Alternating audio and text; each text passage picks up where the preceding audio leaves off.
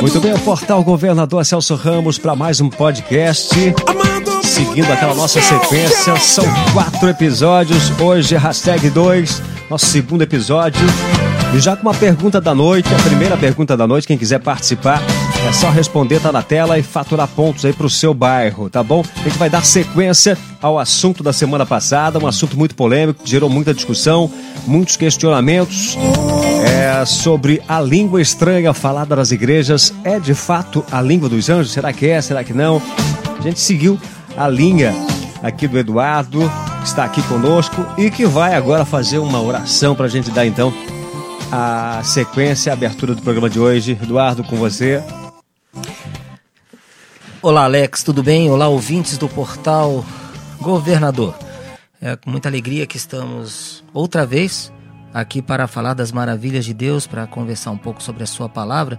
Você que está aí do outro lado, pegue a sua Bíblia e vamos conferir é, tete a tete aqui o que Deus tem a falar ao nosso coração. E para que isso aconteça, é importante que a gente concorde, a gente ore e fale com Deus para que ah, este poder do alto faça que o Espírito Santo ele possa fazer com que a gente aprenda, abra nossa mente, a gente abra o nosso coração para as maravilhas de Deus. Vamos orar? Senhor meu Deus e meu Pai, obrigado meu Deus por esta noite, por mais uma vez estarmos aqui, não somente na tua presença, mas diante das pessoas para poder, para poder falar das tuas maravilhas. Por isso, ó Deus, traz para nós a abertura do nosso coração, que possamos estar com as guardas abaixadas, a Bíblia na mão, para podermos entender as tuas maravilhas. Esteja conosco durante todo esse programa, esteja conosco durante toda esta noite, nos acompanhe durante toda esta semana, é o que pedimos em nome de Jesus. Amém. Muito bem, é isso aí. Dando então sequência, Eduardo, assunto polêmico e que merece sempre uma atenção é, especial, sobretudo do ponto de vista bíblico. Vou pedir para o pessoal dar um feedback para a gente, saber como é que está o som, se dá para ouvir, se está tudo ok, está legível, som, áudio. Por favor, pessoal dando um feedback, pessoal que está aí sintonizando com a gente, dê aquele feedback para a gente saber como está o áudio, como está o som. É, Eduardo, dando sequência, é um assunto polêmico, né? É, mas a gente a, a, abriu ali. É, é, a, é, a, gente citou a primeira vez em que a Bíblia fala a língua dos anjos, né? É só reca recapitulando. Na verdade, aqui. é a única. Aliás, a única vez, né? Primeira e única vez Sim, que a Bíblia fala. é o primeiro versículo é, de primeira carta de Paulo aos Coríntios, capítulo 13. É, essa é a única passagem que ela fala a língua dos anjos. Então, uh -huh. não existe nenhuma outra passagem. Não. Que... Tem certeza absoluta. Sim. É, é absoluta. que é? não, não fala. Se não fala. Aqui... Assim, questão que faça uma comparação do termo língua dos anjos. Certo. Tá? Que faça uma comparação. Não que os anjos não tenham a sua própria linguagem celestial. Certo. Ninguém está questionando isso. E Eu estou um... me referindo a algum homem falar a língua dos anjos. Certo. Mas tá? a, a, única vez, a única vez. Aliás, Paulo nunca afirmou isso, tá? Paulo nunca afirmou. Ele disse, ainda que eu falasse. Tá, tá certo. Então, essa é a única vez que a Bíblia cita língua dos anjos. É a única. Sim. Então, portanto, a Bíblia cita de fato língua dos anjos uma única vez né, nessa passagem. E uma outra questão muito interessante também é que a Bíblia em nenhum momento fala línguas estranhas. Já teve versões. Ah, já que teve falava, versões. já, já teve versões que falaram línguas estranhas. Mas quando você fala línguas estranhas, você não pode, para, por exemplo, a língua estranha não cabe em Atos porque apesar de parecer uma língua estranha, ela foi traduzida. Então ela deixou de ser estranha naquele momento. Tá? A língua estranha, na verdade, é uma, é uma tradução mais antiga, que hoje nós, nós, nós lemos nas versões mais modernas diversidade recentes. de certo. línguas. Ah, certo. As versões modernas, então, já é. deixam clara, explícito, de que é, a língua estranha estava relacionada a idiomas mesmo, propriamente dito. O de Atos, principalmente. O de Atos, o de Atos principalmente. principalmente. É, que, por, é, é, que pelo fato da, das línguas faladas hoje não serem inteligíveis, ou precisarem de, de intérprete, como era em Corinto, que também em Corinto, eu, eu, eu, quando falo da, da língua é, porque a Bíblia também não fala em, ela não está falando em dom de línguas, ela está falando em diversidade de línguas. Né? A gente fala dom de línguas porque é, ele está dentro de um contexto em que fala dos dons do Espírito Santo. A gente acaba falando dom de línguas por causa disso. Certo. Tá? Mas essa, esse, essa língua que é falada em Corinto, ainda assim é uma diversidade de. Só que essa não é a diferença. Hum. É isso que é interessante. Hoje eu tô com a voz grossa, né? Pois é, Tá- tá, tá, parece, olha, parece uma voz é, romântica, tá. né? Né, hoje, hoje, hoje eu não sei o que, que é, as cordas vocais estão me favorecendo. Olha, o homem se preparou com água, Estão limão, me favorecendo. Estão me favorecendo. Ah, enfim, é, existe uma, uma diferença entre o que aconteceu em Atos e existe sim uma diferença do que acontecia em Corinto. Certo. Tá, mas isso aí a gente pode conversar durante o processo. Nós temos bastante tempo para bater um papo aí. A gente, o pessoal que quer conversar, o pessoal que quer colocar e expor a sua ideia, falar um pouco sobre o assunto, o nosso irmão Alex vai estar de olho aí na, no- nos papos do Facebook, nas conversas, no que vocês estão postando. E assim, se tiver alguma pergunta também, pode fazer aí que a gente, a gente ajuda a responder. Por isso, sejam todos bem-vindos e comentem. Inclusive o nosso irmão Ivens também, que tá aí. Opa! Ah, Fala, aí. apóstolo! apóstolo. Não, não, mas esse é apóstolo mesmo, tá? Ah, é? Esse é? é apóstolo. Eu vou que eu vou justificar aqui. Não, eu vou eu vou justificar e ele sabe disso que eu vou justificar, tá? É, apóstolo, ele hoje o pessoal usa apóstolo como um cargo, Hum, tá? Uma um cargo dentro da igreja. Naquela época, os apóstolos não consideravam não consideravam um cargo. O primeiro cargo dentro da igreja, da igreja na verdade, foi o de é, é, ah, como era o de Estevão, é o diaconato. é, porque eu ia dizer. Que eles criaram este cargo. O cargo apóstolo não foi criado, não era um cargo. Apóstolo em grego quer dizer enviado. É aquela pessoa que vai. Sim. Não é aquela pessoa que fica na igreja é, é, liderando uma igreja enorme.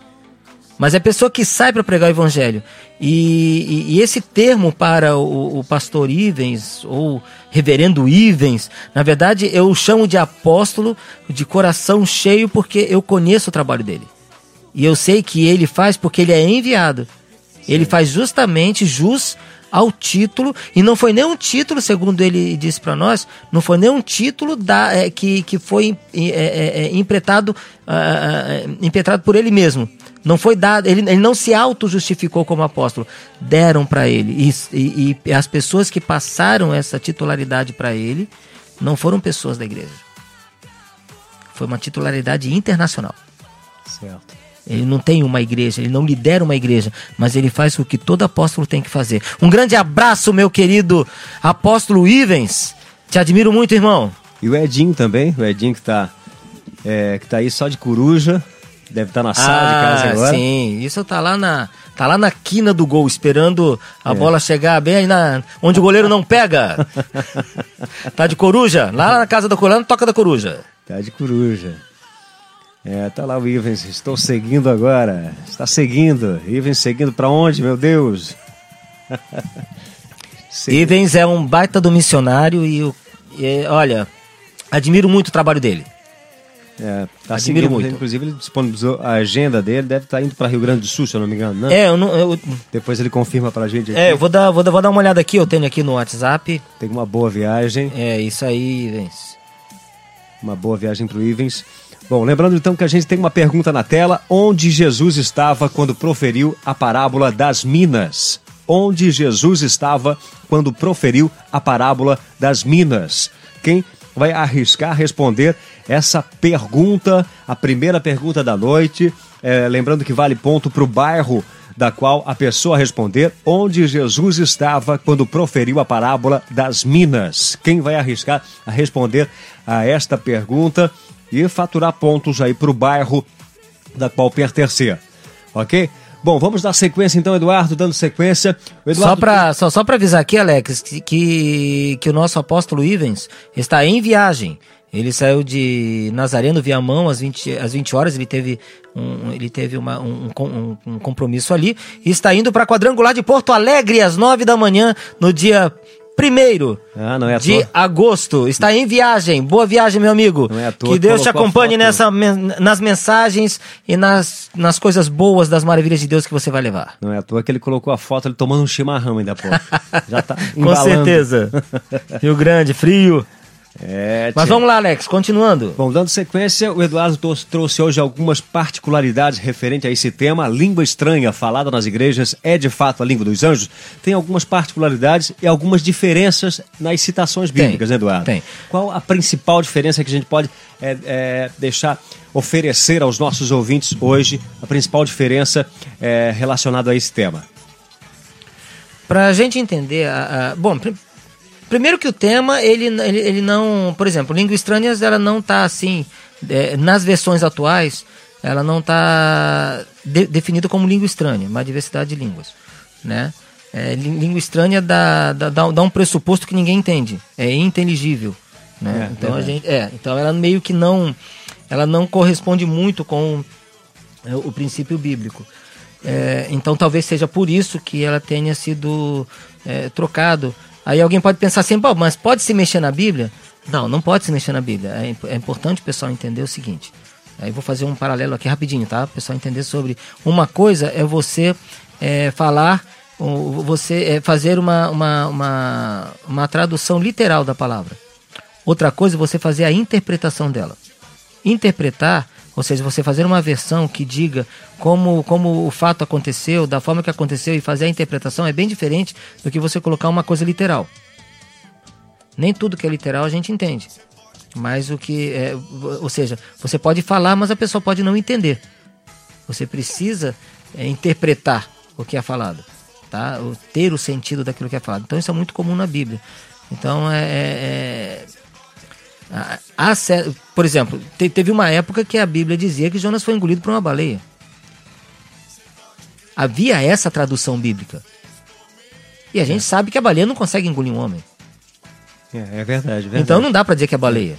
Virou... Então eles mantiveram a ideia do grande peixe. Virou ilustração infantil. Virou inclusive, inclusive. ilustração infantil, exatamente. É igual a Arca de Noé, por exemplo. É verdade. Tem gente que acredita que a Arca de Noé parece um navio. Na verdade era uma caixa.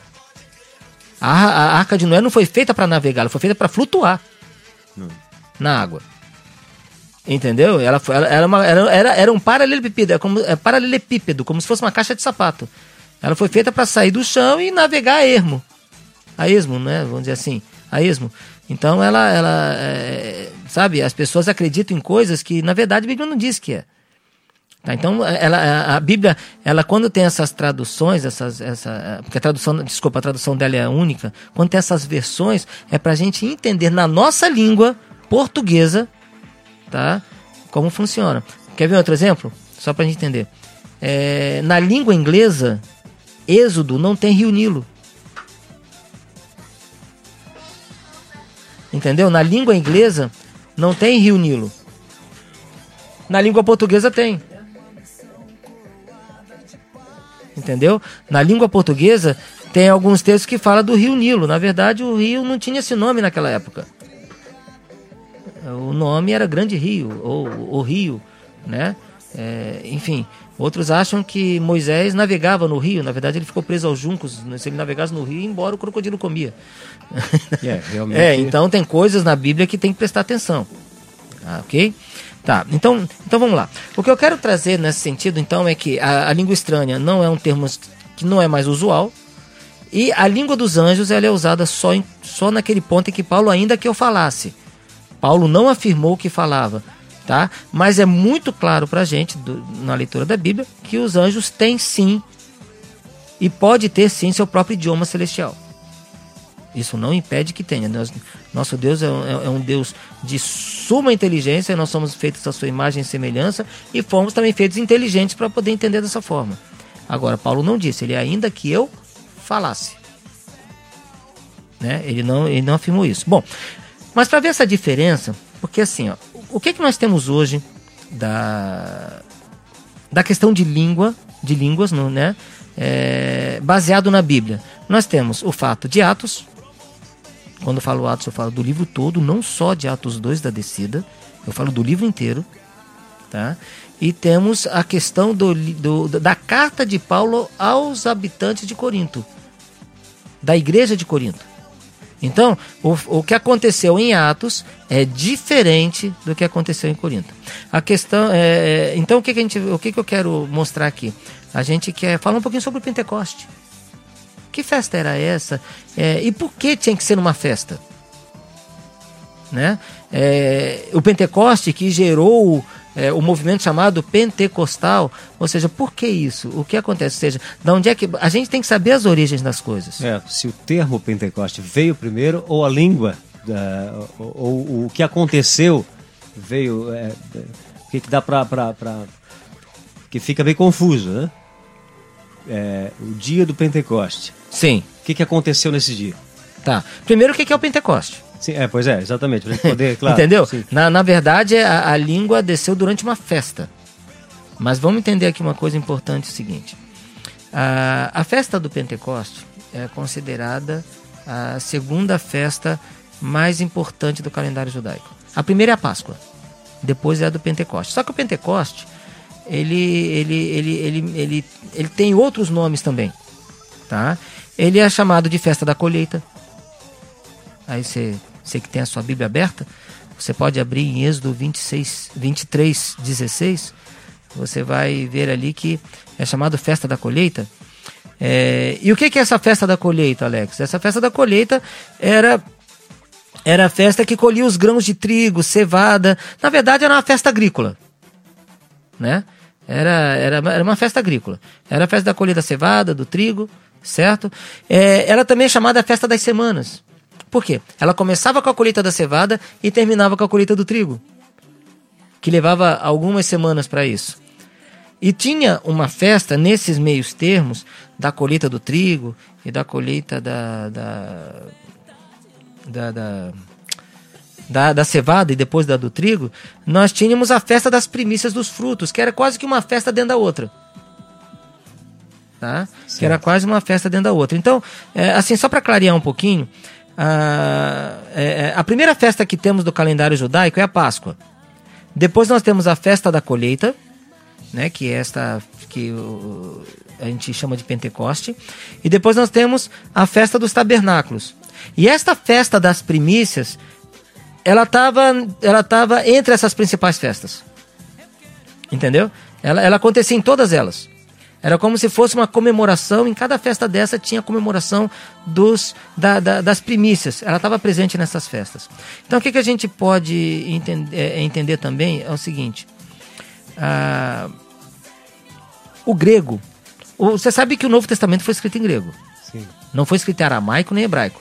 É parte do, do, do, do Velho Testamento, a sua maior parte foi escrita em hebraico. Em algumas coisas foi em aramaico, mas a maioria em hebraico. Tá? Foi escrito em hebraico. Já no, no, no Novo Testamento, foi escrito em grego. Por quê? Tre mais ou menos 331 anos antes de Cristo, a cultura helênica, tá? para quem não sabe, cultura helênica é, é, é trazer a cultura grega para, para, para a realidade das pessoas da época.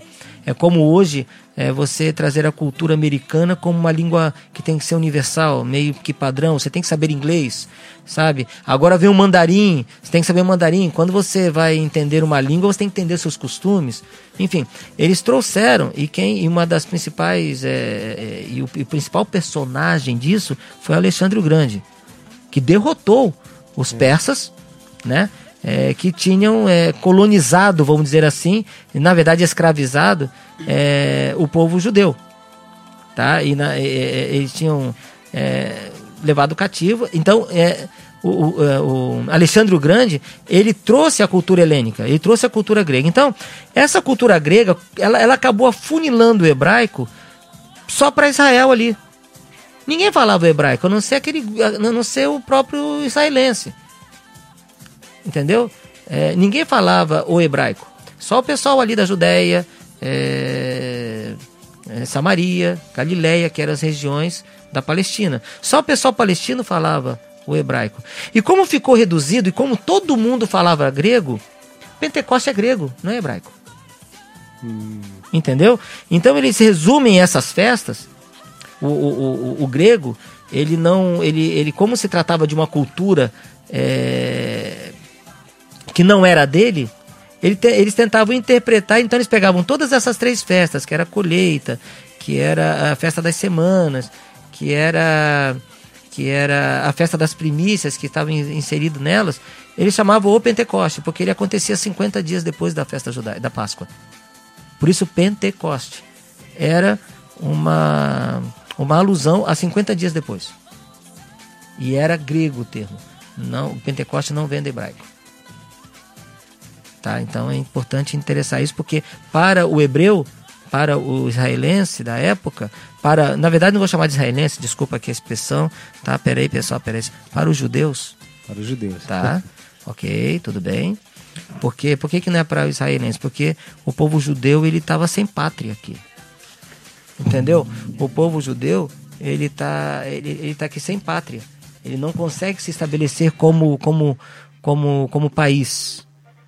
É, Para quem não sabe, só em 1946, eu acho, é, se não me falha a memória, foi em 46, é que o povo judeu conseguiu se, se estabelecer como país. Certo. Entendeu? E desde então está sendo um país.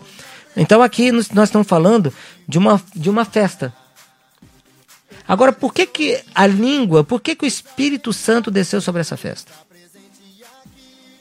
Tá? Era uma festa que consistia mais ou menos assim. Ela começava com a foice que cortava as primeiras espigas, como diz em Deuteronômio 16, 19. Aí, é o versículo-chave, todos foram e começaram a falar em outras línguas, né? Esse Sim. é o versículo-chave que define Mas por que, que eles falaram em outras línguas? Essa é essa a questão. Exatamente. Onde eu quero chegar aqui na festa, eu estou fazendo esse preâmbulo todo pra, só para chegar ao seguinte. É, era uma festa em que todo judeu vinha. Todas as festas judaicas, todo judeu e os convertidos ao judaísmo, que eram os prosélitos, tinham que estar ali. Tá?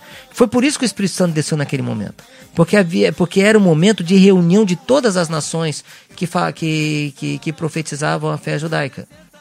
Certo. Todos estavam ali. Da mesma forma que Jesus morreu na Páscoa como forma de nossa libertação, ali no Pentecoste, ele veio de forma a, a, a fazer com que a, a, a língua do Evangelho foi uma língua universal. Aproveitando que, neste momento de festa, eles estavam buscando é, alcançar as pessoas. E o que quer dizer isso? Quer dizer colheita. A Pentecoste, Alex, quer dizer colheita. E olha o que aconteceu. Pedro, depois que recebeu a língua, junto com os onze, e talvez mais outras tantas pessoas que estavam juntos, né? Eles, ele, ele, Pedro levantou, falou das maravilhas de Deus, e quantas almas se converteram naquele dia? Quantas almas foram colhidas por Deus no Pentecoste, que era a festa de colheita? Três, mais de três mil almas.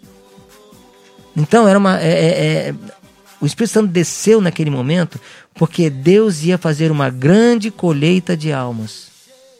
E por isso essas almas todas, Alex, precisava sim ouvir a palavra de Deus de uma mesma fonte, de um mesmo, de uma mesma tradução, mesmo na sua própria língua. Como é que um homem poderia trazer três mil almas ao Evangelho se não fosse pela força, vontade e milagre do Espírito Santo? É, realmente. E é, fazendo um link com, com hoje novamente, a gente viu um comentário muito interessante, é, um comentário ousado, interessante, de que é o seguinte: a língua estranha nas igrejas hoje, se não tiver intérprete, não é de Deus. A gente viu esse comentário. O que dá para a gente apurar a partir desse comentário? A língua estranha falada nas igrejas, se não tiver um intérprete, não é de Deus.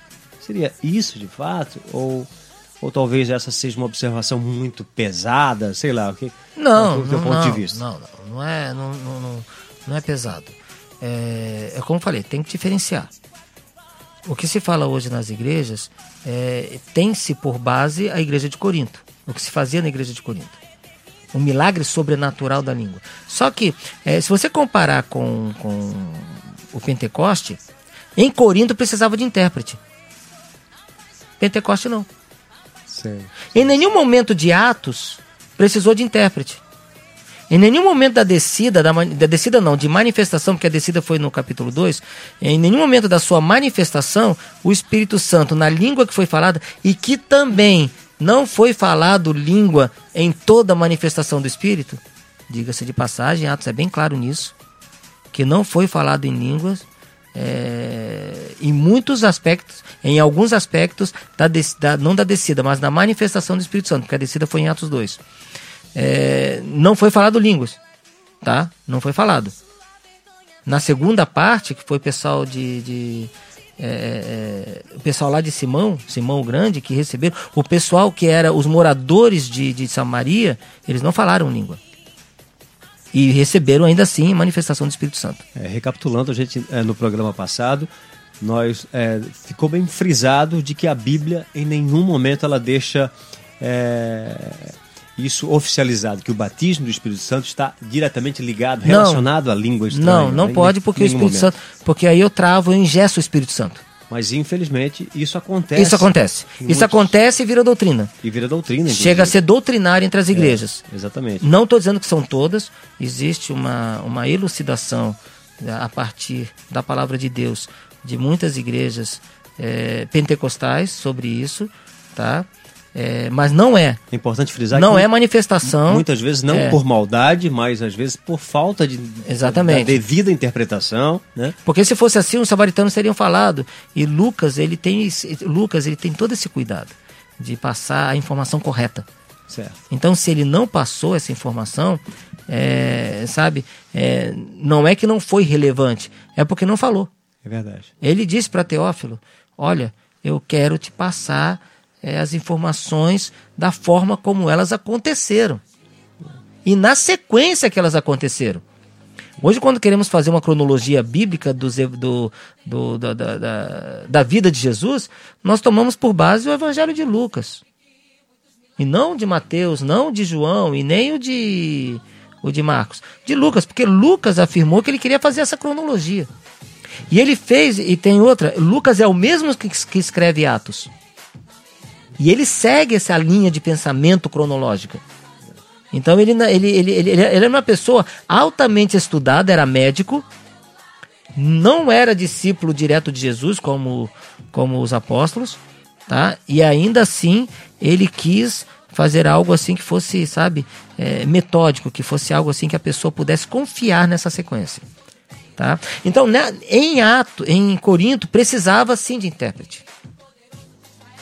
E em, em Atos não. Eu vou fazer uma comparação. Vamos fazer aqui uma, é, uma, uma, comparação. Eu tô, eu, tô querendo, eu, eu tô vendo que você tá, tá pedindo muito essa comparação. Vou me adiantar aqui, hein? É, exatamente. Para poder deixar é, claro essas duas situações. Isso. Tem, eu já vou entrar aqui. Que foram, é, né, que, que, que é discorrido na Bíblia e para a gente poder diferenciar e entender, né, é, para a gente poder, poder, pelo ao menos entender por que é, surgiu toda né, essa propagação da língua estar relacionada diretamente ao Espírito Santo.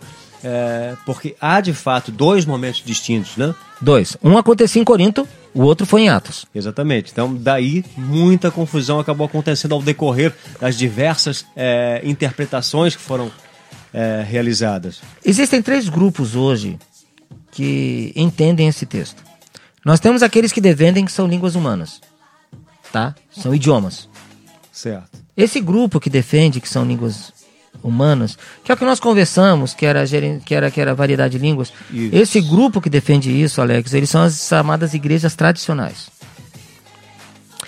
É, ainda que milagre, eu ainda friso aqui, eu acho que eu falei semana passada, se não falei, vou falar agora, mas eu tenho quase certeza que eu disse. É, as igrejas é, tradicionais, é, elas não podem se engessar a ponto de não é, ensinar sobre o Espírito Santo. O Espírito Santo é um ensino que tem que ser, a pessoa tem que conhecer esse amigo que está no lugar de Jesus para ser o nosso consolador. E tem que saber que ele tem dons. Então tem que se dar mais ênfase ao Espírito Santo, porque é ele quem está com a gente. Não admite, isso eu falei, isso com certeza eu falei semana passada. Não admite-se um crente de verdade sem Espírito Santo. Não admite-se. Tá? Não, não tem conversa fiada. Se é crente, tem que ter o Espírito Santo. Não tem o Espírito Santo, você tem o Espírito, é do anticristo. E não, é, não tem nada a ver com língua estranha. Não. Nada a ver com língua estranha. Não fala língua estranha, ok? Não. Gente que não tem o Espírito Santo. Isso não tem nada a ver não. com língua estranha. Se você tem o Espírito Santo, independe se você fala ou não a chamada língua estranha. Eu digo a chamada porque é, eu não uso esse termo, na verdade eu uso de variedade de línguas. Bom, Então vamos lá. O segundo grupo, que é a maioria das igrejas, que são as pentecostais, elas defendem que são língua dos anjos. Tá?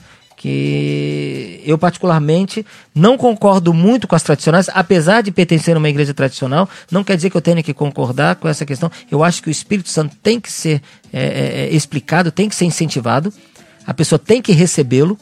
E o segundo grupo que defende que são língua dos anjos, que são a maioria das igrejas, que tem essa relação de que a língua estranha, essa língua é a dos anjos, mas eu não vejo relação alguma na palavra de Deus, que é a língua dos anjos. Tá? Sim. Porque ela, ela, é muito fácil de ser copiada, ela é muito fácil de ser é, é, é, imitada. E tem um terceiro grupo, que é o que eu, eu sou mais do terceiro grupo, eu sou ah, adepto a esse terceiro grupo, que defendem dons distintos. Um que aparece em Corinto e outro que aparece em Atos. Tudo bem até aí? Certo. Então vamos lá, vamos às comparações. Daqui a pouco a gente vai ter a participação também do Ivens também, que vai falar um trechinho aqui, vai fazer um adendo aqui, certo? Perfeito. Vamos lá. Quer fazer a do Ivens primeiro? Não, vamos continuar para a gente não perder a. Ok, então. Bom, Atos e Corinto, tá? Aos que, aos que, aos que ouviram e viram ah, o milagre de Atos e aos que estavam em Corinto da igreja de Corinto, tá? A, a língua em Corinto, ela falava para a própria pessoa. Ela beneficiava a própria pessoa. Ela, a, a própria pessoa era, ela era, a, como é que eu vou dizer assim, edificar. É, é, era a pessoa que edificava-se a si mesma quando falava a língua. Já em Atos era para quem ouvia. Não era a pessoa que se edificava, mas se edificou quem ouviu. Olha a diferença. Em Corinto, quem fala é a própria pessoa que se edifica. Em Atos, as pessoas que ouvem é que se edificam.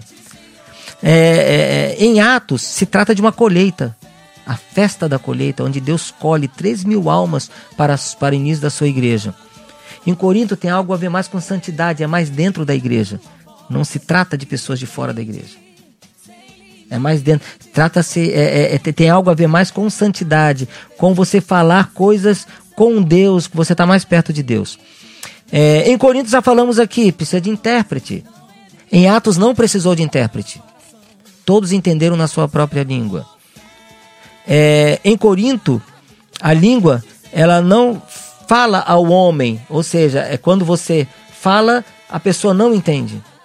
Em Atos, ela fala direto para o homem. Ela foi clara, foi objetiva, foi uma palavra é, é, é que tinha que alcançar o homem.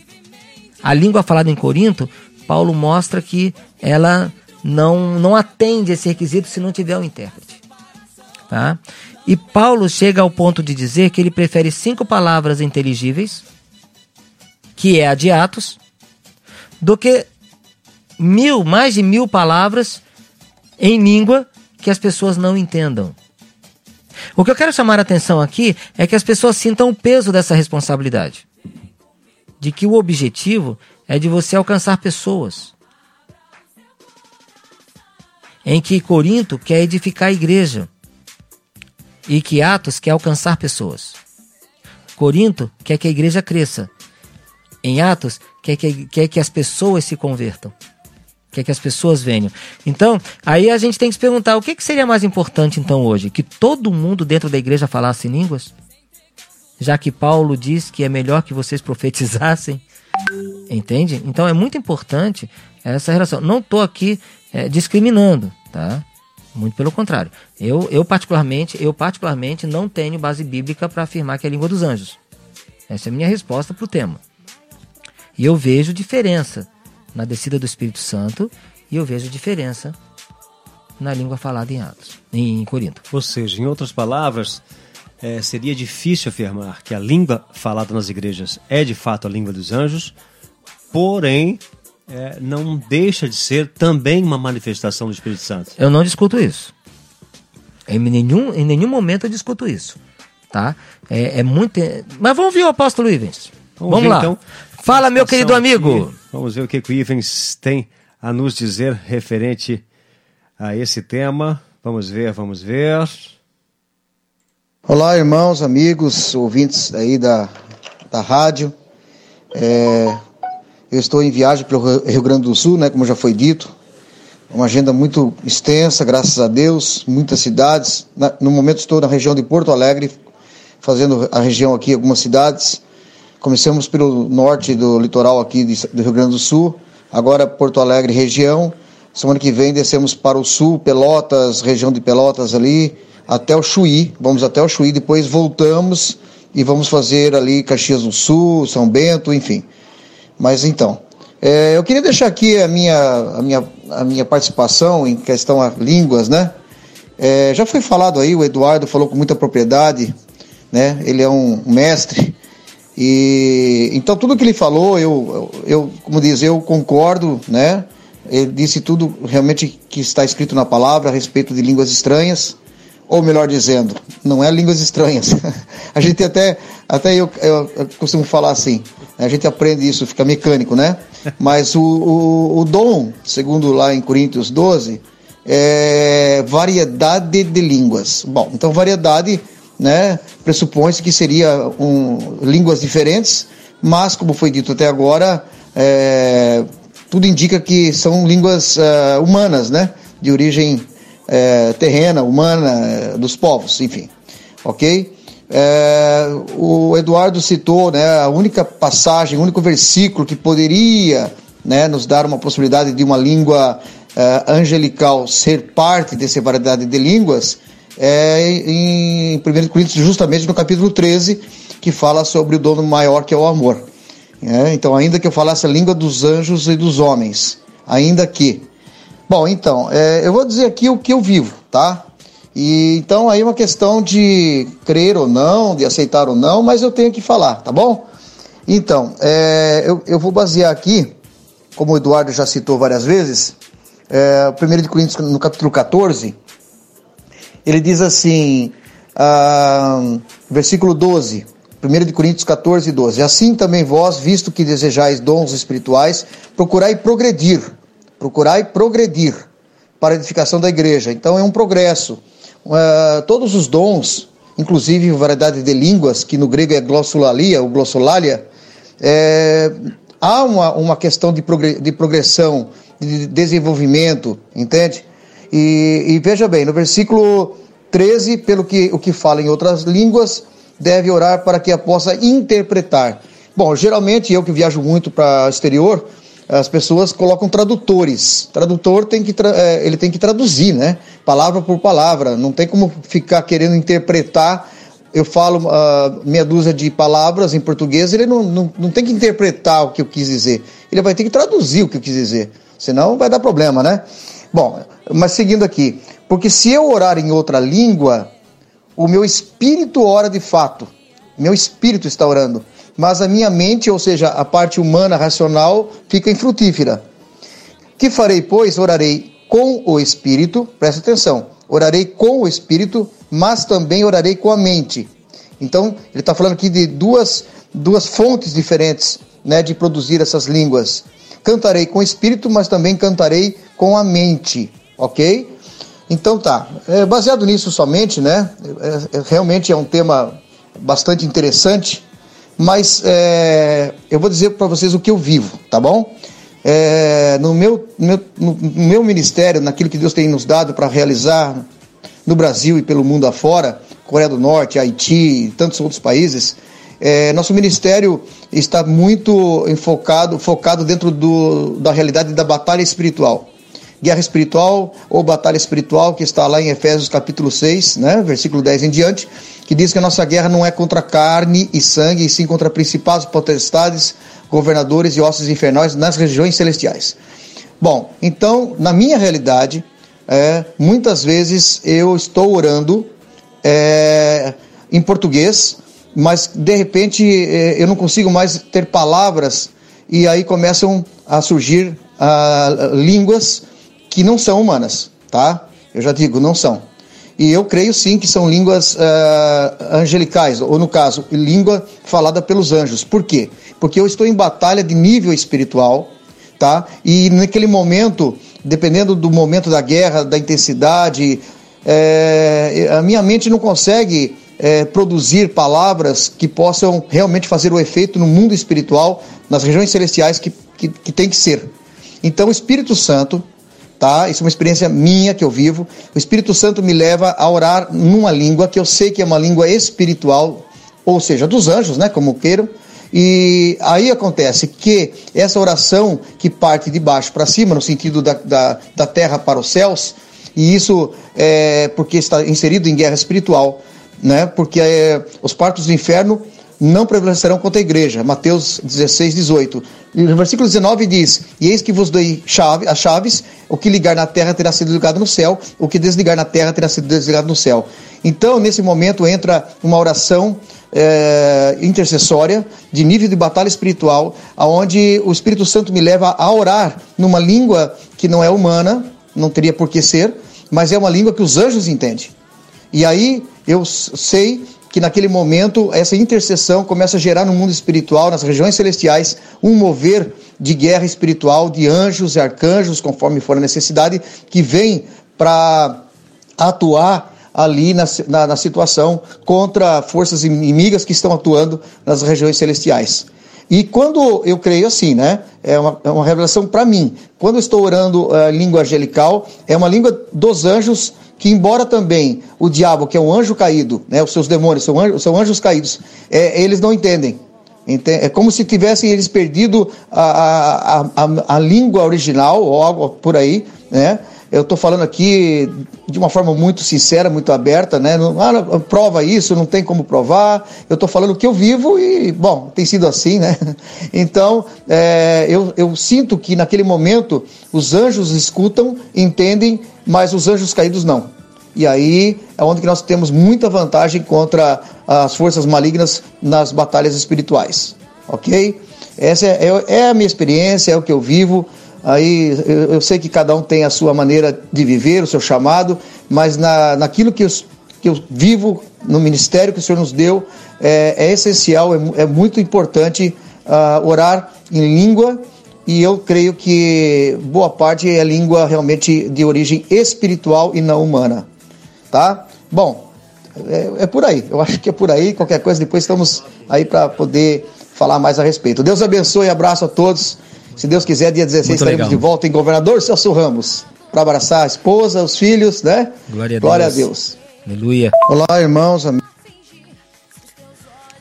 É isso aí. É, não, ele tá, ele tá completamente certo, né? Inclusive eu compactuo, ó. Eu, eu, né? né? eu, eu pactuo com ele, né? Eu tô, eu tô junto dele nesse quesito quando ele fala da, de uma língua sobrenatural espiritual.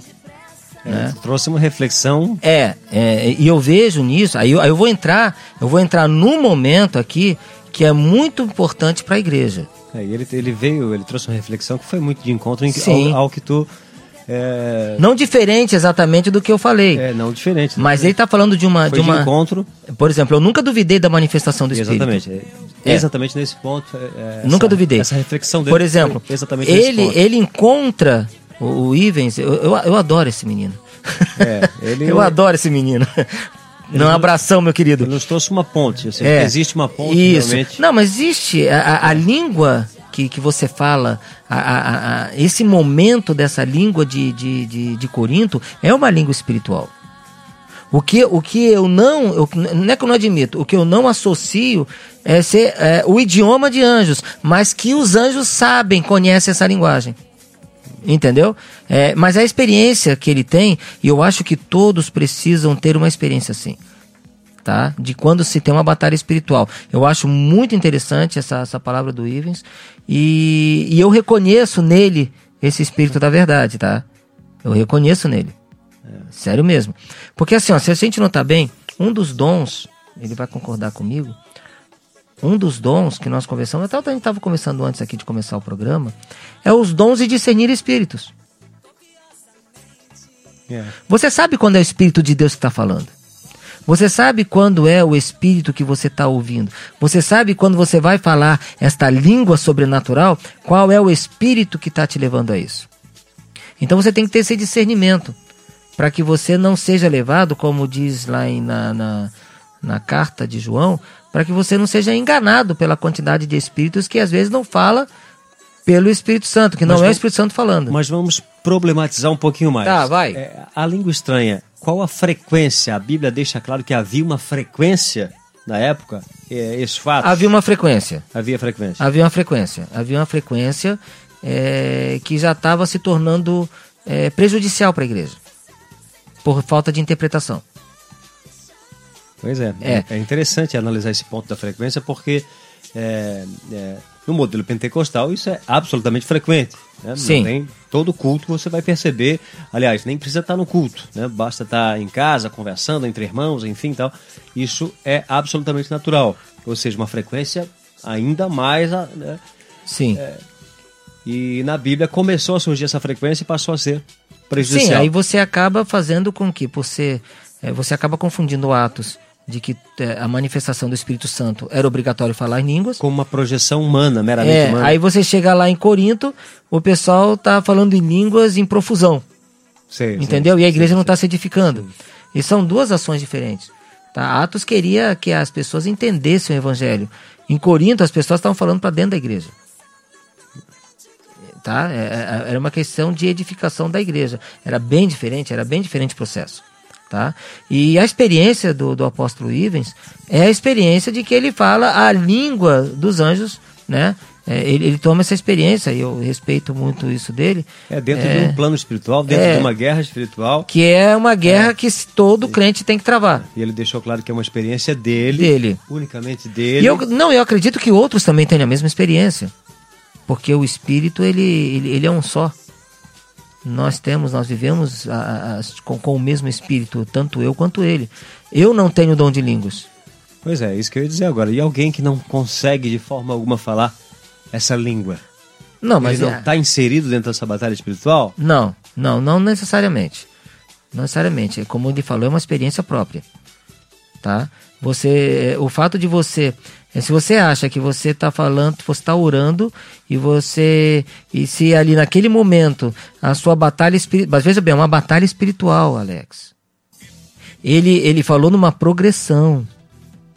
Ele não falou de você, é, sabe, de você usar a língua como qualquer pretexto ou como qualquer forma de manifestação. Ele está numa batalha quando ele começa a falar, quando já lhe faltam palavras. Entendeu? Eu achei interessante isso. Ele está numa progressão que ele está entrando num território, num terreno completamente diferente. Ele não está jogando a ermo. Ele não está jogando. Ele não já chegou é, e, e- e já começa uma mensagem e já fala em língua. Entendeu como é que é? Ou já começa uma oração, já fala em língua, não. Ele está entrando numa batalha espiritual. E às vezes as pessoas não entendem o que é batalha espiritual, tá? É, e pelo que ele deixou claro ali, dentro, dentro de um plano íntimo entre ele e Deus. Entre, entre ele e Deus. Acabou não, não, não falando se isso seria a público ou não, não deixou, acabou não ficando claro essa parte específica, mas é, é, é, é algo muito particular dele e Deus. Não tem a ver com uma exposição propriamente dita, né? É como você falou, chegar em qualquer lugar, a qualquer momento, a qualquer hora, e do nada simplesmente E começa de a falar numa outra ninguém. língua Não, mas esse ninguém entende. que ninguém que, entende nada. O que, que adiantou? Entendeu? Qual Você. Foi o propósito. É, Pa- Paulo diz, você, você chegou e falou pro nada. Pa- Paulo fala que quando você fala a língua desta forma, é, ele fala que você é estrangeiro. Ela vai, você vai ignorar o sentido dos sons vocais. Inclusive, eu- É, sabe, ela precisa ter uma explicação, ela precisa ter uma inteligência. Agora, quando você entra numa batalha espiritual em que você fala uma língua espiritual, é diferente. Aqui, ali, ali ó, quando, quando ele falou que ele começou pelo verso 13, que por isso que fala em línguas, ore para que interprete. Mas os três versos anteriores diz o seguinte: a exemplo, tantas línguas, variedade de sons vocais no mundo, e nenhum deles é sem significado. Mas se eu ignoro o sentido dos sons vocais, se eu não sei o que está sendo falado, eu serei como estrangeiro. Se alguém Certo. começa a falar inglês aqui, eu não entendo nada. Para aquele que o fala. E o que fala será estrangeiro para mim, porque ele está falando e eu não estou entendendo. Assim ocorre com vocês, ele fala lá em Corinto.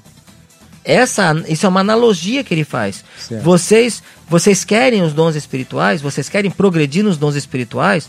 Ele não está falando aqui você quer progredir no dom da língua ou na diversidade de língua. Ele está falando se você quer progredir nos dons espirituais. Perfeito. Ele não está falando estritamente nessa parte. mas você quer, então você tem que abundar neles. Porque são os não é o dom de língua que edifica a igreja, os dons do Espírito Santo edificam a igreja. É o conjunto. E entre eles o dom de língua. O, entre eles a, a, a variedade, a, a, diversi, a diversidade. A diversidade é, de línguas, exatamente. Porque hoje não é utilizado esse. A gente fala o dom, é, mas sim. a gente fala porque ele está ele tá inserido no contexto dos dons do Espírito Santo. Como disse o Ivens, ficou tão automático de falar língua, é, língua estranha. ficou automático. É. E... Entendeu? É, mas assim, ó, você tem que entender de que para você é, anelar os dons espirituais. O que, que é anelar? É você querer. É você desejar. É você querer ali... progredir nisso, sabe? Você não querer ficar só na base. Você quer crescer. Queria tomar liberdade, inclusive, de, de ir ainda um pouquinho mais além. Vamos embora. Que é o fato de algumas igrejas, por exemplo, inclusive, é, fazer associação à blasfêmia contra o Espírito Santo de Deus, é, o fato de brincar com a língua estranha. Existe algum ponto na Bíblia que faz referência a isso? Não, não. Ah, o, que, o que é falado da blasfêmia contra o Espírito Santo foi um, foi um fato é, de um momento em que Jesus estava é, ensinando, é, se não me engano era na sua casa, e, e sempre que Jesus estava tinha confusão, né? É, o pessoal não sabe, às vezes o pessoal não se atém a isso, mas se eu sei, é, eu, eu, eu sou uma, vamos supor que Jesus estivesse aqui nos dias atuais, se eu sei de uma pessoa íntegra, com a autoridade de Deus, que pode expulsar demônios na hora, que faz um coxo andar na hora, faz um cego andar, faz um cego enxergar na hora, faz um, um paraplégico se levantar na hora, carregar a cama e sair. É, é, expulsa espíritos malignos numa só palavra. Imagina, com WhatsApp a todo vapor. Não, imagina se eu sei que uma pessoa dessa faz isso ao vivo. É. E se eu tenho algum problema ou alguém da minha família tem algum problema, acha que eu não vou passar por cima de qualquer um para poder chegar nele? É. Eu vou passar. Por quê? Porque eu sei que ele vai resolver. E as pessoas faziam isso. Nesse, nessa época que Jesus falou sobre a blasfêmia do Espírito Santo, é, é, o texto, em, num do, do, dos evangelistas, fala que as pessoas passavam por cima das outras, se atropelavam, se esbarravam, se derrubavam. É, é Porque fazendo... as pessoas queriam essa cura, queriam esse momento. Era fazendo referência a isso? Não, não faziam não. referência a isso, não. A blasfêmia do Espírito Santo, ele fez referência a uma coisa bem diferente é, do que falar em línguas. Ou, ou, ou seja, a língua, é, o, o, espírito, quando, quando você fala da blasfêmia do Espírito Santo, que nossa, é um assunto completamente diferente aqui, tá? Sim, é diferente. É, é, é, não, é bem diferente, não tem nada a ver com língua. É, a gente só trouxe é. porque algumas pessoas ainda fazem essa, associa essa associação. Inclusive, Sim. eu já vi uma pessoa. É, Essa é nova para mim. É, repreendendo, é, repreendendo uma outra pessoa porque ela estava brincando com língua estranha, falando, tipo, né, siricantas, ribalabachai, por exemplo. Uma brincadeira assim, ela uh e a pessoa foi repreendida porque ela estaria blasfemando contra o Espírito Santo. Não, de isso não é a blasfêmia contra o Espírito Santo, não, não é por aí. Quando Jesus falou da blasfêmia contra o Espírito Santo, ele ele tava, ele falou ele falou o seguinte: a hora que é, ele expulsou um, é, expulsou um demônio, as pessoas, os fariseus, como pretexto de de desacreditar a Jesus, ele falava, ele expulsa demônios pelo chefe dos demônios, o Beuzebu. Aí Jesus, espera aí, isso não tem sentido. Como é que Satanás pode expulsar Satanás? É. Ou seja, ainda que vocês digam que eu faço isso em nome de Satanás, eu não posso expulsar Satanás de Satanás. É como eu tentar expulsar o Espírito Santo. Eu não posso fazer isso. Se eu expulso o Espírito Santo da minha vida, ah, eu deixo de existir como crente e viro o anticristo. E tem pessoas que apagam o Espírito Santo. A Bíblia fala: não extingais o Espírito. Tá? Então as pessoas, é, é, alguns acreditam isso, é, a você dar ao Espírito Santo as obras de Satanás. Inclusive... Mas Jesus foi mais além. Desculpa, desculpa te cortar. Jesus foi mais além. Ele disse que, que não é só isso.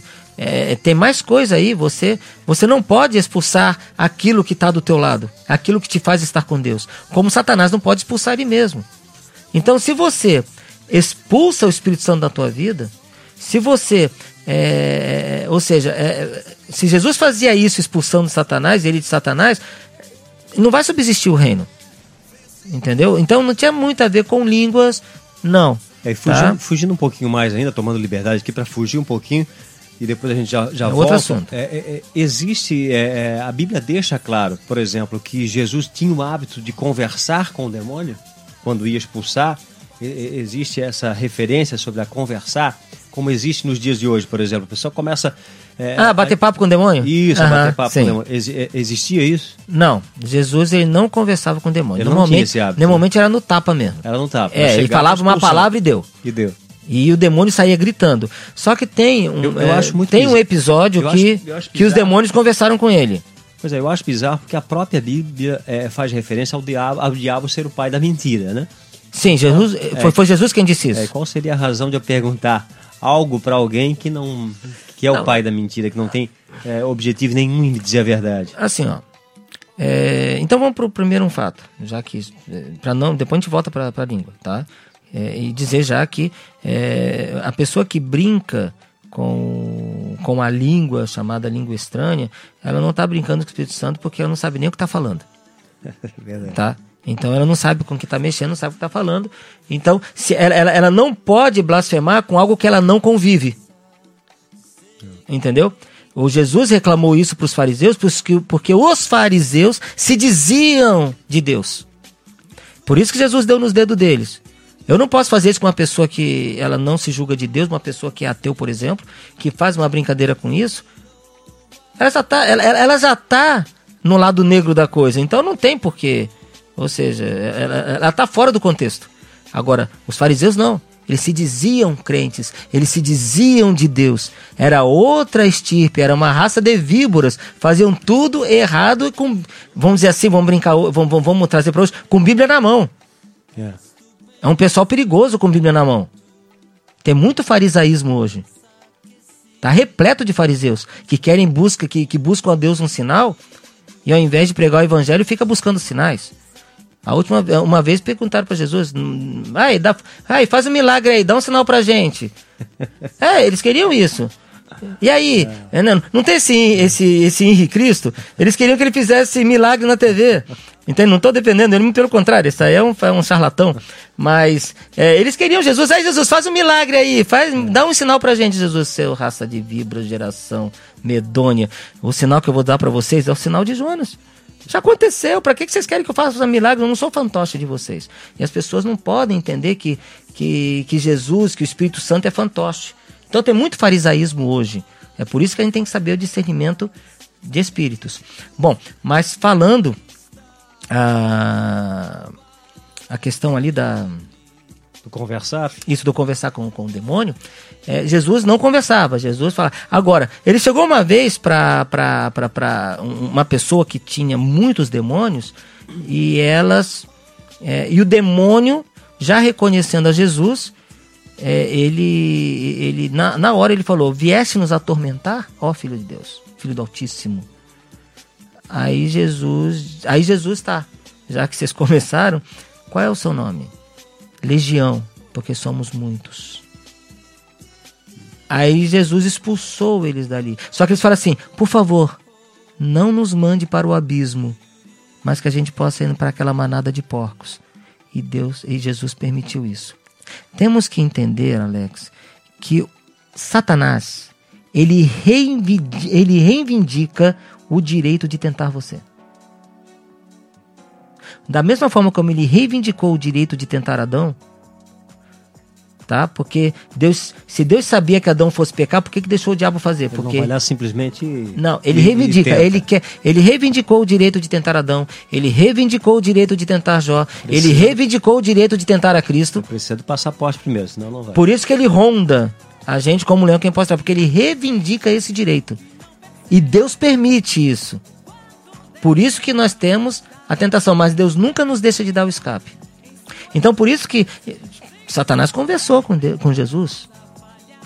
E Satanás tentou induzir a Jesus com a própria palavra de Deus. Interessante que ele conversou, respondeu, mas não respondeu. Ele falou: somos legi legiões. É uma legião. Não, pronto. porque não, era para bater papo. Sim, exatamente. Entendeu? É. é porque ele já. Ó, veja o que o demônio é. Ele já chamou Jesus filho do Altíssimo, filho de Deus. Aí, peraí, você não tem que me, então, que me confessar que é filho de Deus. Você não tem esse direito. Cala a boca aí e vai ser expulso. Ah, não, não mande pro abismo, então vai pros porcos, ou não seja, tem problema. Ou seja, em nenhum momento Jesus perguntou Jesus não que, dá que papo tá fazendo aí? Jesus o que você não, vai fazer? É, exatamente. Jesus não dá quer? papo pro diabo. é. Não. É, e você não deve dar também. Ninguém deve dar papo para diabo. Diabo tem. é, onde ele está, ele tem que ser expulso porque nós somos embaixadores do rei. Nós somos embaixadores de Cristo. Onde nós estamos, nós representamos o reino de Deus. Bom, é isso aí a gente está aqui com o Eduardo Custódio, que é um especialista em Bíblia. A quem dera. O, Eduardo que já participou, inclusive, da formatação de uma versão bíblica aqui, né? Sim. É, então, o Eduardo já leu a Bíblia algumas vezes. Não? Não. É? Nunca parou para Nunca assim? li a Bíblia completa. Ah, é certo? Sério? Certo. Olha. eu- Ah, pode perguntar por quê, não tem problema não. É, pois é, a pergunta então, que é aquela, por quê? Assim, eu. eu... Porque para mim a Bíblia, é, os textos bíblicos, eles não se conectavam. ah, sim, entendi. Entendeu? Entendi. E a Bíblia, ela não segue uma, é. ela não segue uma relação É, cronológica. exatamente. Ela não segue uma relação cronológica. Então, você começa a, a, a ler sobre Gênesis, aí você vai passando sobre tu tá tendo uma cronologia. Mas daqui a pouco você começa a entrar no livro de, de, de crônicas, você vai que Reis também repete muita coisa, É. e você vai ver também que, que o livro o, o livro de Samuel também fala muita coisa. Você aí, acaba não conhecendo o verdadeiro aí você- prazer, né? Trocar a Não, aí você pelo não- prazer de entender melhor. é, né? aí, aí você não entende, você tem que entender um pouco de história, você tem que ficar É. ligado na história. Sim, sim. Entendeu? É, é claro que eu li, já, já, já li provérbios várias vezes, já li os evangelhos várias vezes. Quando eu falo evangelhos, não é porque são mais de um evangelho, são os evangelistas. Eu já li o Novo Testamento várias vezes, é, mas cronologicamente eu entendo toda a Bíblia sem tê-la lido toda. Isso não é um estímulo para que você não a leia. Não, pelo contrário. Eu estou dizendo que eu tenho uma certa facilidade e eu não precisei lê-la para que eu pudesse conectá-la. E essa pergunta que está aí na tela para você, onde Jesus estava É, quando proferiu pergunta. a parábola Alguém já minas? respondeu, Alex? Ninguém respondeu, parece que o pessoal, olha, o pessoal de governador Celso Ramos está, tá, vai ficar devendo. Essa pergunta foi originalmente criada, elaborada pelo Eduardo. Não sei se o Eduardo vai dar alguma pista aí de onde Jesus estava quando proferiu a parábola das minas. Quer uma pista? Quem vai escrever pra gente ali, faturar ponto pro bairro? Uma pista, por favor. Está no Evangelho de Lucas. Olha só, essa pista tá muito.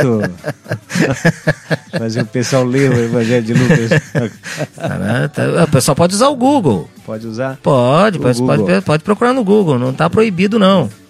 Tá? Como é uma, foi uma pergunta. Onde Jesus por ele- estava por ele quando próprio. falou das parábolas das minas? É, não sei se o Google vai responder assim na lata. Muito provável, ah, provavelmente não. É, um pouco, um pouco de, de, de bereano aí, quem for mais bereano aí vai achar a resposta. Vamos saber se em governador o pessoal realmente é, é mesmo aí.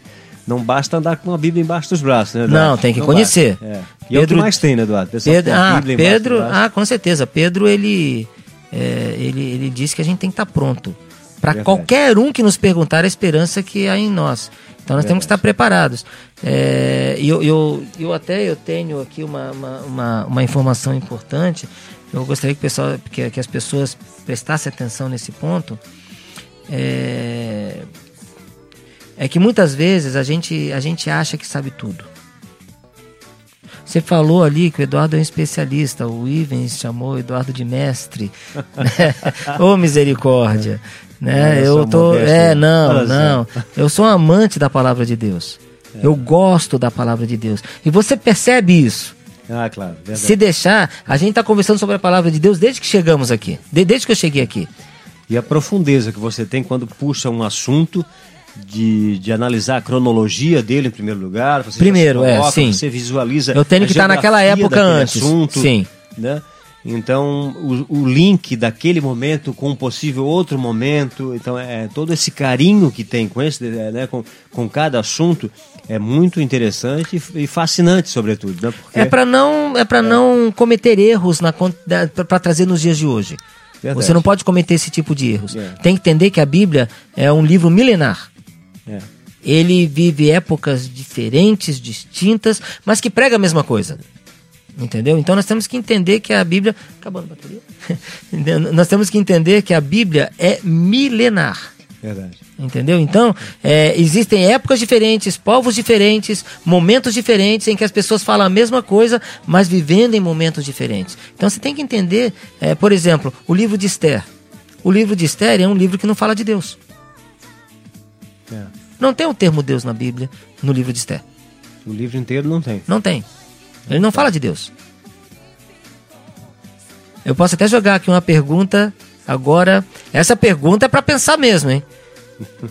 Essa aí vai ser para pensar e se ninguém tiver a resposta aí, é, para essa pergunta eu tô dando outra pizza.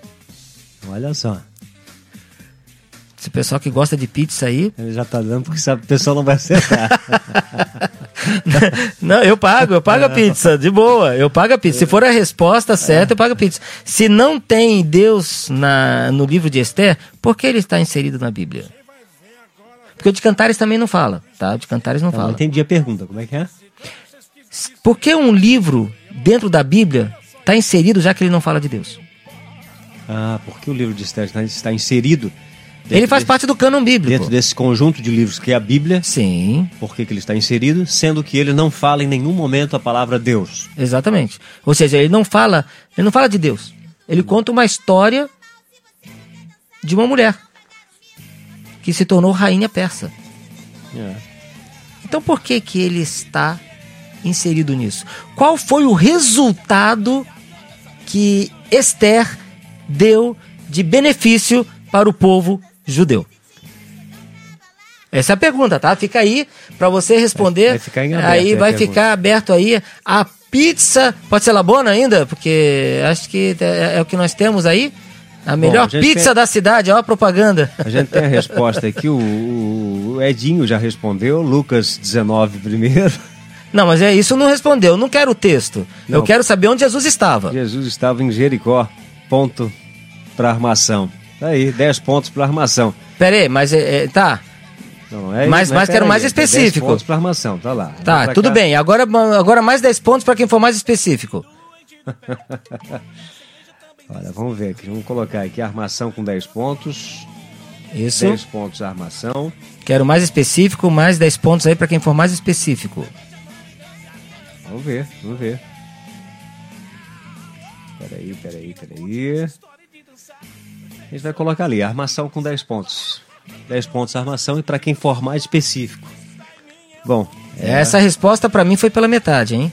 É, é, mas, vale, mas valeu 10 pontos porque você já entregou os tem pontos. Tem mais evangélico aí ouvindo, com certeza tem mais evangélico. Lembrando que a gente está em todas as plataformas, seja aqui no Facebook, é, é, são mais de 10 plataformas: Spotify, Google Podcast, Apple Podcast.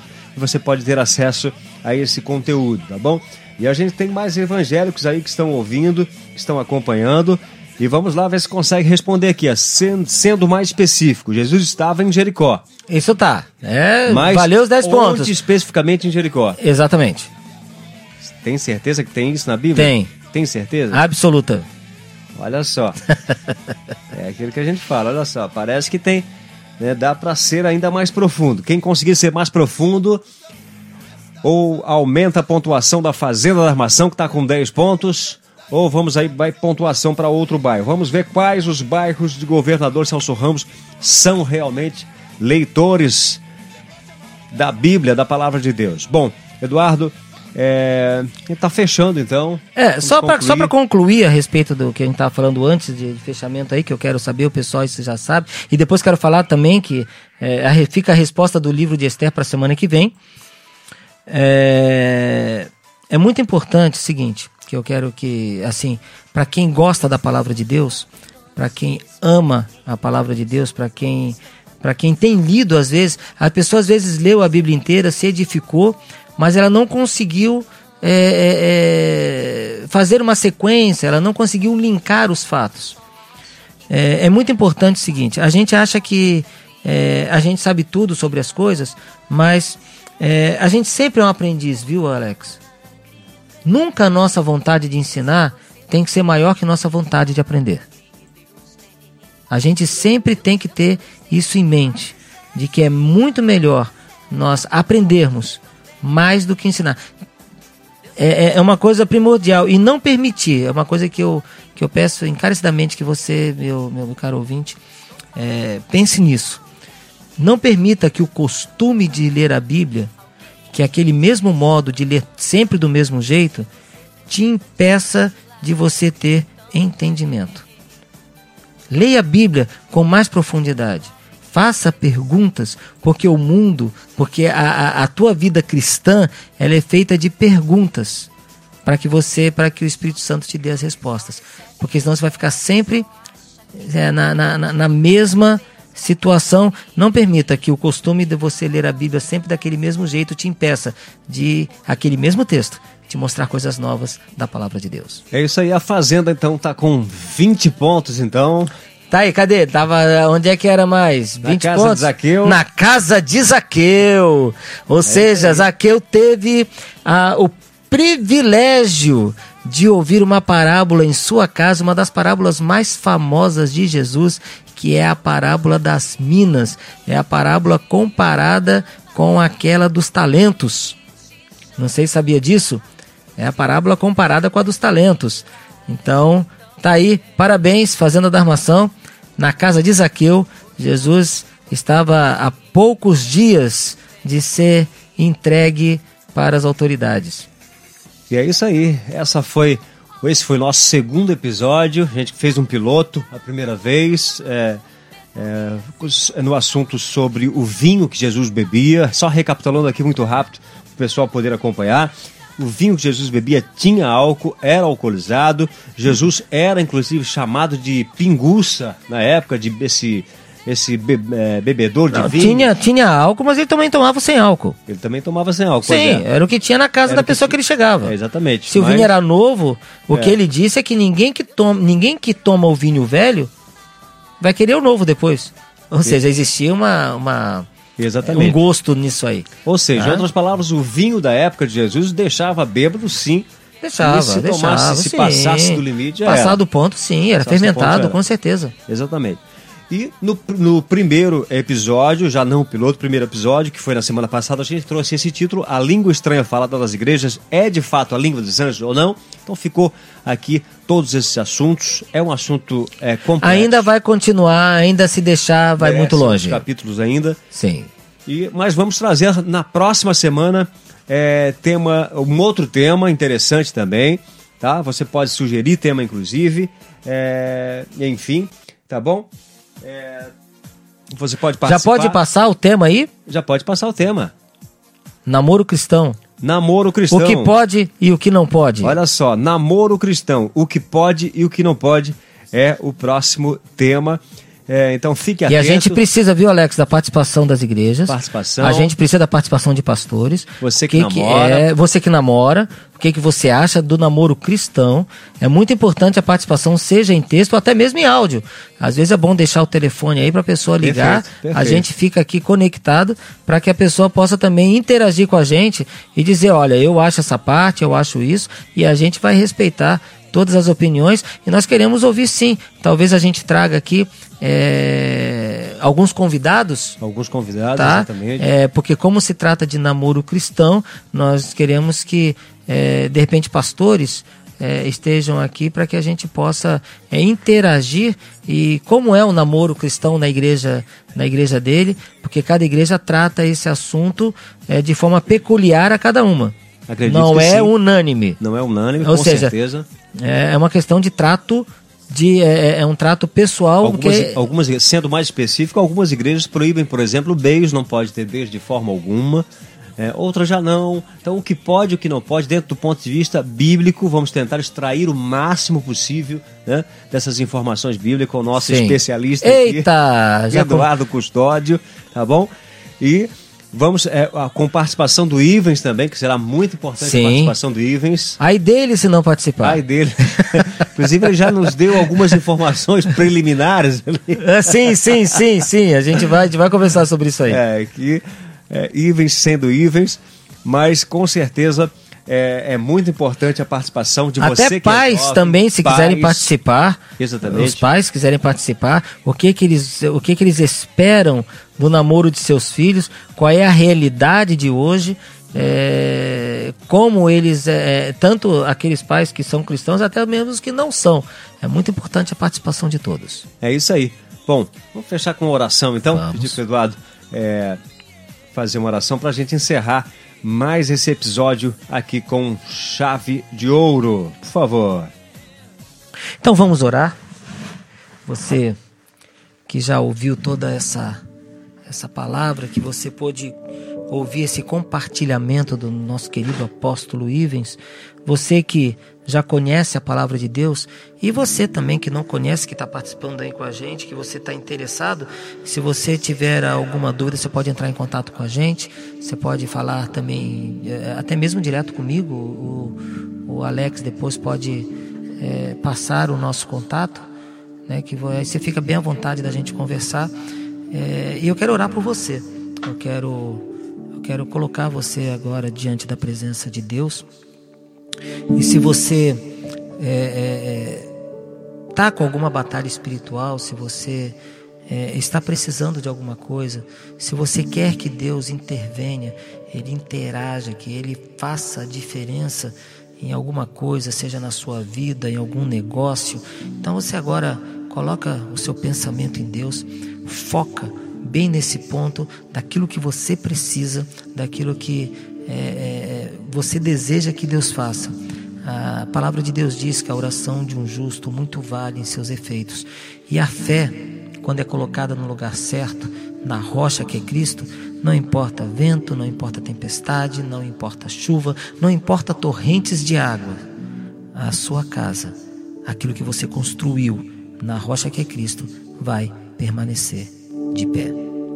Senhor nosso Deus e nosso Pai. É no nome do teu filho amado Jesus Cristo que, que entramos aqui na tua presença, nesta oração, porque nós tivemos o privilégio de ter esse acesso a ti quando Jesus, ao morrer na cruz do Calvário, nos justificando, o véu do templo se rasga e se abre uma nova vida, se abre uma nova caminhada, se abre o um novo acesso ao céu. É nesse momento em que nos tornamos todos sacerdotes. É nesse momento em que todos nós podemos estar e entrar na tua presença. E por isso, ó Deus, te glorificamos, te rendemos louvores por esta bênção, por esta dádiva, por esta graça, por esse favor imerecido. Nós não tínhamos, ó Deus, condições alguma de estarmos na tua presença. Nós éramos separados disso, nós estávamos destituídos disso. E por intermédio de um único sacrifício do teu filho Jesus Cristo, ele nos concedeu este acesso, nos justificando e abrindo diante de ti a nossa santificação.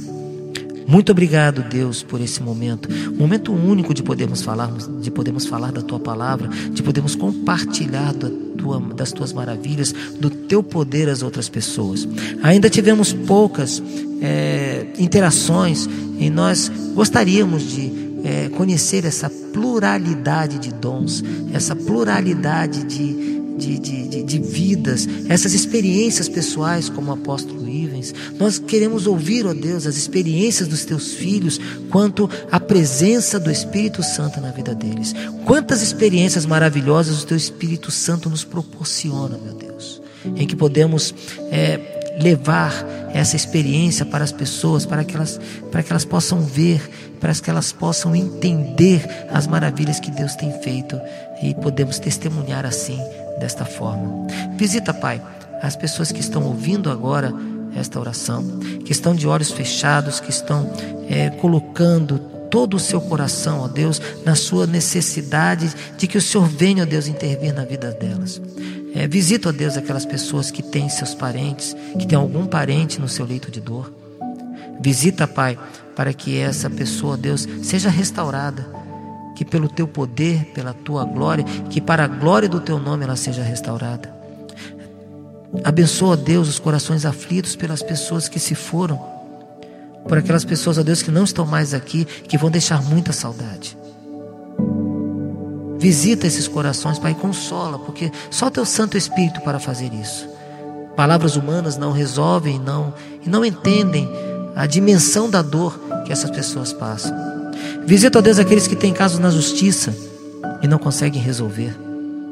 Visita, ó Deus, aqueles que têm problemas no serviço, aqueles que não conseguem um emprego, aqueles que estão perdidos no vício da bebida, no vício do, do álcool, no vício das drogas.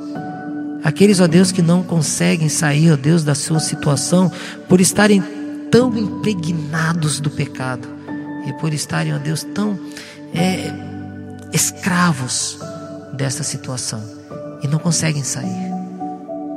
Que sejamos bênçãos na vida dessas pessoas. Visita-os, Pai, agora. Que nesta oração, ó Deus, eles sintam a presença do Teu Santo Espírito e tenham forças para poder sair disso. Abençoa, Deus, a, aos nossos queridos que ainda estudam e que têm provas a fazer, que precisam estudar. Que ao estudarem, ó Deus, abra suas mentes para que eles possam entender é, a, a, importância da matemática, da física, que eles possam entender, ó Deus, de biologia, de química, e possam é, ter sucesso nas provas. Abençoa aqueles que fazem o Enem, abençoa aqueles que estudam para uma faculdade.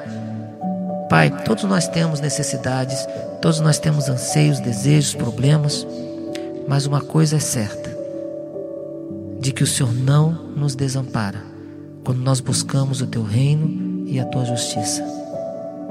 Por isso, Deus, eu termino esta oração, certo de que o Senhor está visitando, de que o Senhor está agindo, de que o Senhor está trabalhando na vida e no coração destes queridos. Abençoa, Deus, aqueles que ainda não têm a tua palavra. Abençoa, Deus, aqueles que ainda precisam crer em ti.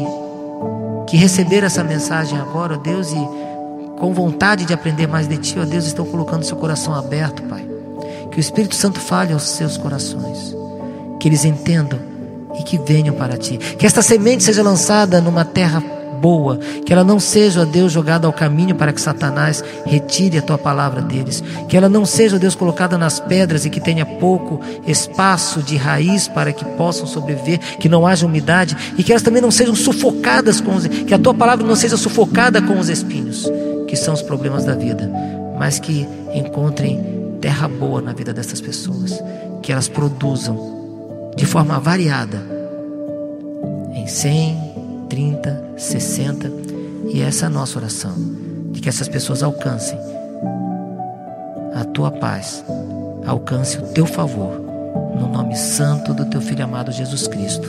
Nós te pedimos e te agradecemos. Amém. E graças a Deus.